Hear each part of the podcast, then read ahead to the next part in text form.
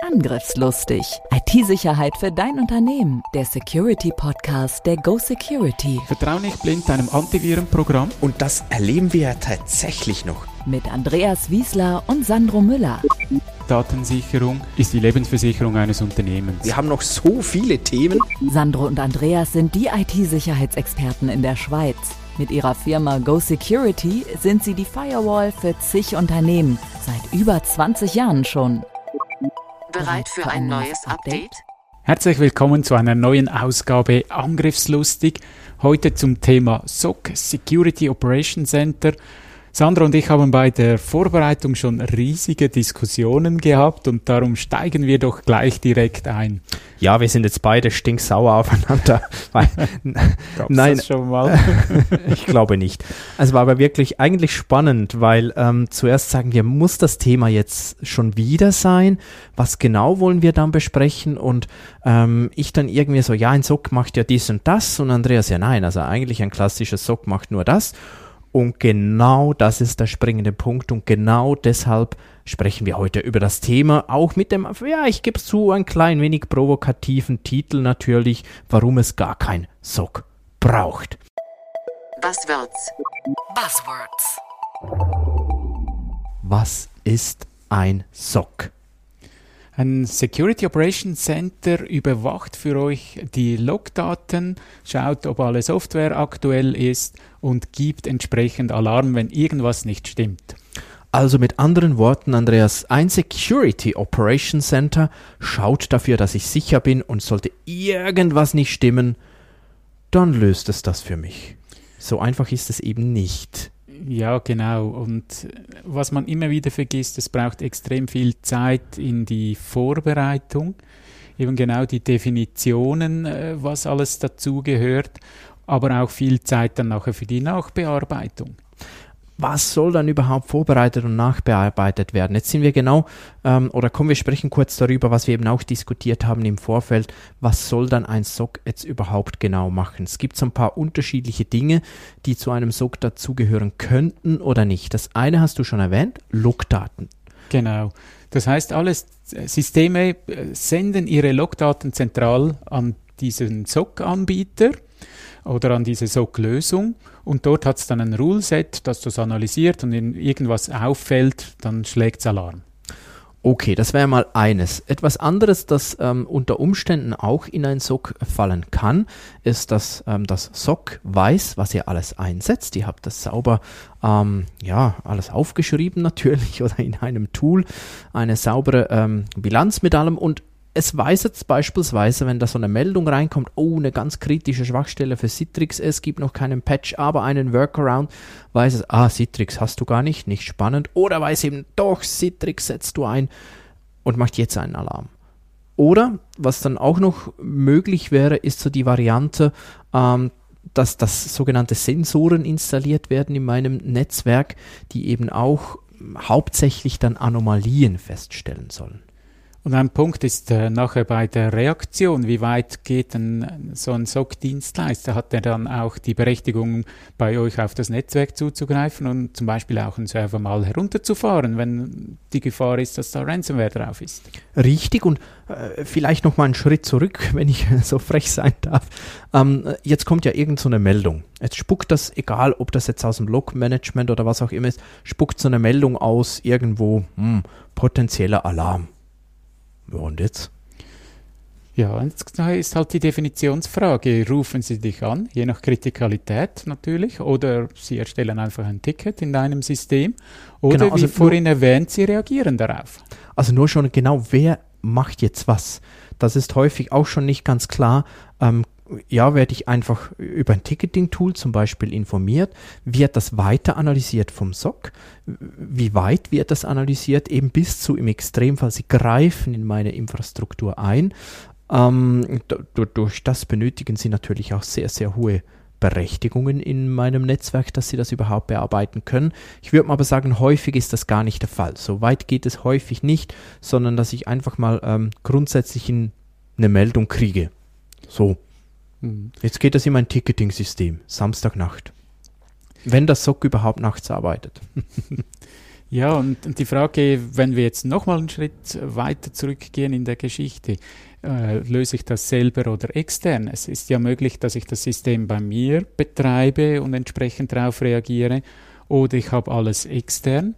Dann werden die Logdaten dorthin geschickt, sind dann ein riesen Pool von Informationen und die werten das aus. Und beides hat natürlich seine Vor- und Nachteile.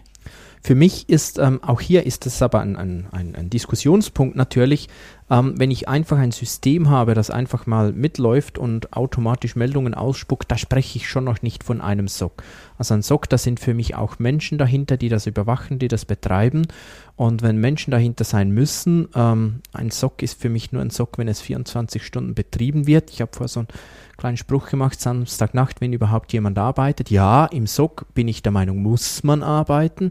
Jetzt ähm, wisst ihr vielleicht auch, also wenn ich da jederzeit 24 Stunden nur schon eine Person haben muss. Ich meine, die Person, die kriegt Freitage, die kriegt Feiertage, die kriegt Urlaub, die ist mal krank, die kann mal äh, unfallbedingt ausfallen, was auch immer. Also man spricht so von vier bis fünf äh, Menschen, die ich einstellen muss, damit immer jemand 24 mal 7 da ist. Und einer ist keiner, man rechne. Ja, ich hatte gerade jetzt äh, so einen Fall diese Woche. Da hieß es ja, wir suchen sieben Personen für so etwas aufzubauen ja, finde in der heutigen Zeit sieben Personen und die müssen ja dann auch das entsprechende Fachwissen über verschiedenste Applikationen haben. Die müssen wissen, wie man äh, korrekt reagiert, dass dann nicht ein größerer Schaden durch das SOC selber ist. Und wie du gesagt hast, wie mache ich das äh, 7x24, Wochenende, Unfall, Krankheit, Ferien, das ist eine Riesenkette, die, die da mitkommt, ja. Damit ich nur mal überhaupt so weit komme, dass sich eine Alarmmeldung habe, die ich weitergeben kann. So, jetzt sind wir mal im Fall, wir sagen, ja, wir haben das extern gegeben oder meinetwegen auch selber aufgebaut. Ähm, bleiben wir aber vielleicht bei extern, da kann man es sich meistens etwas besser vorstellen. Jetzt kommt so eine Meldung. Sagen wir mal, wir haben denen unsere Handynummer angegeben, Andreas, jetzt ruft uns jemand an und sagt, oh, bei Go Security im Netzwerk, da ist irgendwas nicht so gut. Ja, und jetzt müssen wir irgendwie reagieren drauf. müssen wir mal wach werden, aufstehen, genau, und irgendwie darauf reagieren. Aber denkst du, wir könnten so, wie wir heute auf sowas vorbereitet sind, überhaupt angemessen reagieren? Ja, ich eh nicht mehr, weil ich zu weit weg bin von, vom Daily Business. Also ich hätte Mühe, ich müsste andere Personen wieder alarmieren, die dann das anschauen. Aber vermutlich wird es so den meisten Firmen gehen. Und was jetzt? Also die eigenen internen Prozesse muss ich auch anpassen. Die muss ich gut im Griff haben und eben nicht nur, dass jemand das Telefon dann auch abnimmt, so äh, sprichwörtlich äh, gesprochen. Sprichwörtlich gesprochen, Mann, das wird eine Aussage. Könnt ihr das streichen? ähm, nee, aber nicht nur, dass jemand das Telefon abnimmt, sondern eben wirklich auch, was jetzt passiert. Und wenn ich hier nicht einen Incident-Response-Prozess schon vorbereitet habe, dann, dann wird es einfach schwierig. Dann verliere ich unheimlich viel Zeit und am Schluss merke ich vielleicht am Sonntagmorgen äh, um 7 Uhr, oh, war Fehlalarm. War gar ja, nichts. Und gerade Fehlalarme, die gehören dazu. Die meisten von diesen äh, Meldungen werden äh, Falschmeldungen sein, gerade auch wenn wieder was am System geändert wurde, es wurde gepatcht, neue Software eingeführt. Und da muss ich stetig das Ganze trainieren, kalibrieren, optimieren, damit ich möglichst wenig von diesen False Positives habe. Also selbst, ähm, bist du auch der Meinung, Andreas, selbst wenn ich ein externes SOC habe, ich kann nicht alles extern geben. Ich brauche intern ebenfalls Ressourcen. Meistens ist das externe SOC schon ziemlich teuer. Je mehr ich eben auslagere, umso teurer wird es. Das kann so richtig, richtig schön teuer werden. Und intern brauche ich auch Ressourcen. Und ich bin da ziemlich hart und sage, wenn ich intern keine Ressourcen zur Verfügung stellen kann und keinen ähm, Alarmierungsprozess und nichts habe, dann brauche ich kein SOC eine mutige Aussage. Du, du, bekommst es dann erst später mit, wenn was ist. Ja, absolut richtig. Ich möchte noch auf den Punkt eingehen, was dann überwacht wird. Da gibt es äh, auch bei den Anbietern riesige Unterschiede. Äh, entweder macht man Szenarien ab, da hat man acht, neun Szenarien, zum Beispiel, wenn jemand neu Admin wird, das löst einen Alarm aus. Und dann gibt es andere, die haben, man nennt die sogenannte Playbooks, die haben hunderte, wenn nicht sogar im Tausenderbereich Szenarien fix fertig und da wird einfach ein Häkchen hinten dran gemacht und das greift dann bei dir. Aber auch das müsst ihr genau absprechen. Genau, guter Hinweis, Andreas. Also teilweise habe ich teure Sock und nur ähm, ganz wenige Playbooks, weil es eben so teuer ist und immer teurer wird und äh, da fehlt dann einiges. Also ein Sock ist nicht die, die Lösung für, für all meine Probleme. Ja, sehr gut. Danke für den Hinweis. Ja, das hatte ich gar nicht mehr auf dem Radar. Ich weiß jetzt von einigen Kunden, was auch sehr wichtig ist, dass die regelmäßig auch bei euch vorbeikommen und schauen, ja, wie sieht das Netzwerk aus, was hat sich geändert, was ist die Planung, geht ihr in die Cloud, kommt noch ein Cloud-Dienst dazu, äh, aktualisiert eine Software und so weiter, damit das externe SOC auch immer auf dem aktuellen Stand ist und auch reagieren kann, wenn sich was ändert. Also ihr seht, eigentlich überwachen die nur, aber damit die überwachen können in dieser unglaublich komplexen Welt, ist es halt wichtig, dass die auch, auch Fachwissen haben. Eben wieder ein bisschen abhängig davon, wie tief die dann selber gehen, was die selber auch, auch wirklich alles machen. Wir hatten ja, ähm, oder das ist im Moment sogar immer mehr ein Thema, dass wir auch angefragt werden, solche SOC-Services mal zu prüfen. Und ähm, wie prüft man jetzt einen solchen SOC-Service? Eine Möglichkeit ist tatsächlich, dass wir einfach einen Angriff simulieren. Jetzt aber, äh, ich sag mal, bei einem klassischen Penetration-Test ist ja das Ziel, Schwachstellen zu finden. Hier ist dann nicht das Ziel, Schwachstellen zu finden in dem Sinn, sondern ganz bestimmte Muster zu verwenden und, und auch technisch ähm, ähm, laufen zu lassen, die eben ein Angreifer auch verwendet. Und wir hatten tatsächlich auch schon Fälle, da ging das so weit, ähm, dass wir zuerst von außen verschiedene äh, Dinge gemacht haben, nicht entdeckt wurden. Dann haben wir das so vorgetäuscht, wie wenn der Angreifer jetzt äh, eigentlich hinein äh, sich hacken konnte, irgendwo eine Lücke gefunden hat, reingekommen ist und plötzlich sind dann intern diverse Tools gelauf, gelaufen. Es ging ebenso weit, wie du gesagt hast. Es wurden dann sogar im, Endeffekt Benutzer zu der Hauptadministratoren, also zum Domänenadministratoren, war eine Windows-Umgebung, hinzugefügt. Keiner hat es gemerkt. Und das ist natürlich für ein externes SOC äh, ganz ein schlechtes Zeugnis. Auf der einen Seite ja, 100% einverstanden. Auf der anderen Seite sind wir jetzt genau wieder bei diesen Playbooks. Ähm, äh, es, äh, einfach ein SOC zu haben nützt nichts. Du musst genau wissen, was macht dein SOC und was macht es nicht. Und gerade das Nicht ist wichtig auch zu kennen, damit ihr das äh, einschätzen könnt, was, was der Mehrwert ist. Komm, wir versuchen noch ein bisschen zusammenzufassen, was muss ich mir dann überhaupt für Gedanken machen, bevor ich einen SOC-Dienstleister auswähle? Gute Idee. Ich denke mal, ich sage das mal ganz äh, salopp oder allgemein, eine Sicherheitsorganisation überhaupt aufbauen intern. Ja, und da damit verbunden natürlich auch, wer macht was. Stellvertreterregelung, äh, Nacht, Wochenende, all das gehört damit dazu. Dann den technischen Stand meiner IT-Sicherheit sollte ich schon auch kennen. Ähm, ich ich äh, sage mal jetzt was übertrieben, wenn ich schon äh, wirklich das überhaupt nicht im Griff habe, technische Sicherheit, äh, noch, ich weiß noch nicht mal, wie man Antivirus schreibt und, und äh, was Patchen genau ist, habe ich schon gelesen, aber weiß nicht, was es ist. Etwas sehr Provokatives, aber dann ja. Für mich auch wichtig in diesem Zusammenhang ist ein Inventar zu haben.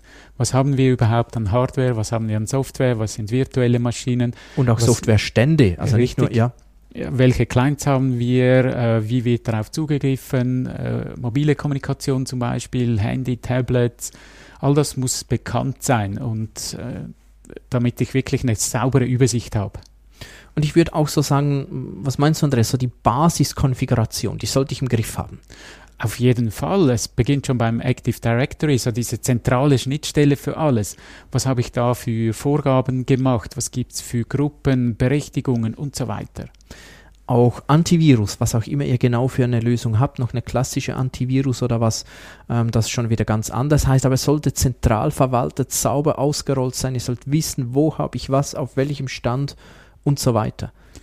Dann ist das Netzwerk enorm wichtig. Die Zeit ist vorbei, wo man drei Zonen hat, eine DMZ, ein LAN und ein WAN. Heute hast du Mikrosegmente für verschiedene Systeme und das musst du dann auch äh, kennen und du musst diese Übergänge kennen und auch wie die Logdaten von dort äh, an den SOC-Anbieter kommen. Nicht, dass du plötzlich ein Segment vergisst, das einfach tot vor sich hin vegetiert, ohne dass jemand das mitbekommt. Hier vielleicht so eine kleine Klammerbemerkung, hat jetzt nicht direkt nur mit SOC zu tun, aber heutzutage fast alle Kunden, die wir bedienen dürfen, die haben natürlich äh, ihr Netzwerk segmentiert intern. Fast alle, nicht ganz, aber fast. Ähm, nur wenn wir dann etwas tiefer hineinschauen, ist es zwar segmentiert, aber nicht voneinander getrennt. Das heißt, der Client steht so im Extremfall vielleicht in einer anderen Netzwerkzone als der Server, aber der Zugriff ist trotzdem uneingeschränkt möglich und das, wow, dann nützt die Segmentierung wenig. So, Klammer zu. Wichtig ist auch das Patchen. Ja, unbedingt. Ähm, wie mache ich das? Habe ich definierte Wartungsfenster, damit der Externe das dann auch mitbekommt? Äh, muss ich das vorher melden?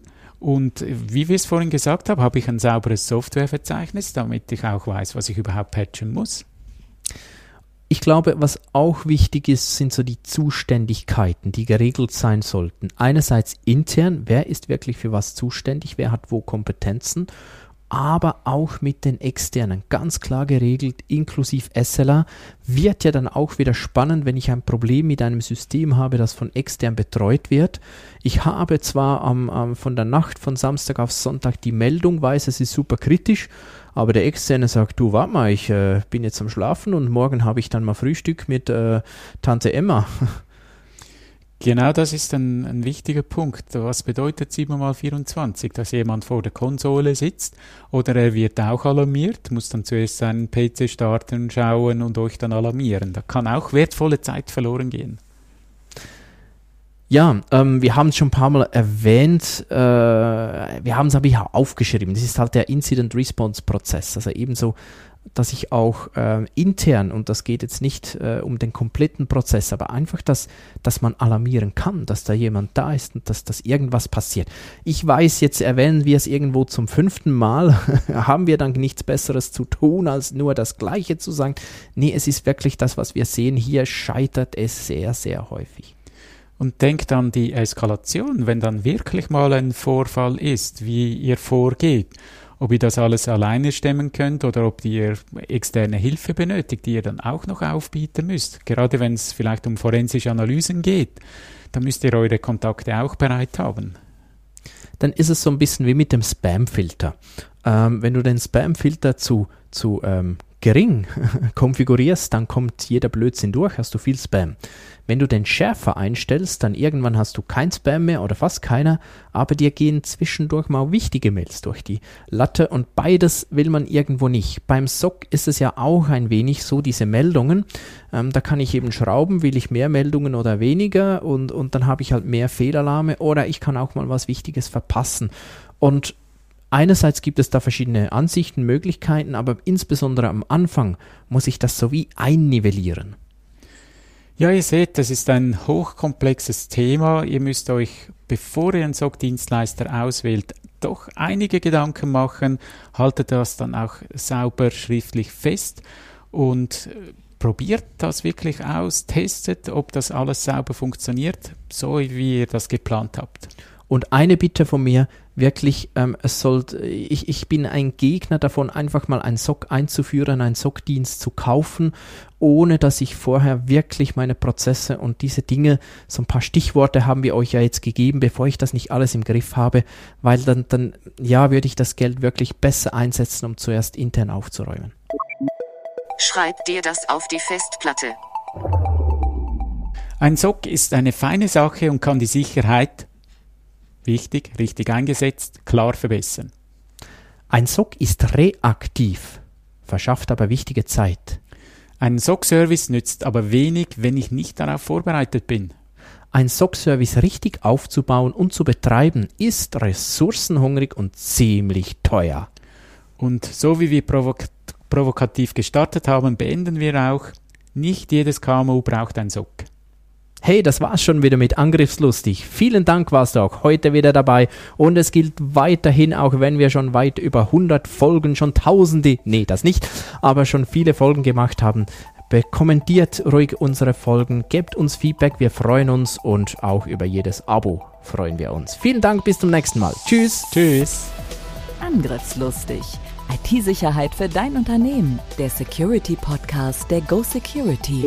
Wie schütze ich mich vor Cyberkriminellen? Welche Passwörter sind sicher? Und was kann passieren, wenn ich gehackt werde? Bleib dran, abonniere jetzt den Podcast. Mehr Antworten gibt es in den nächsten Folgen mit Andreas Wiesler und Sandro Müller. Weitere Updates und Tipps auf gosecurity.ch.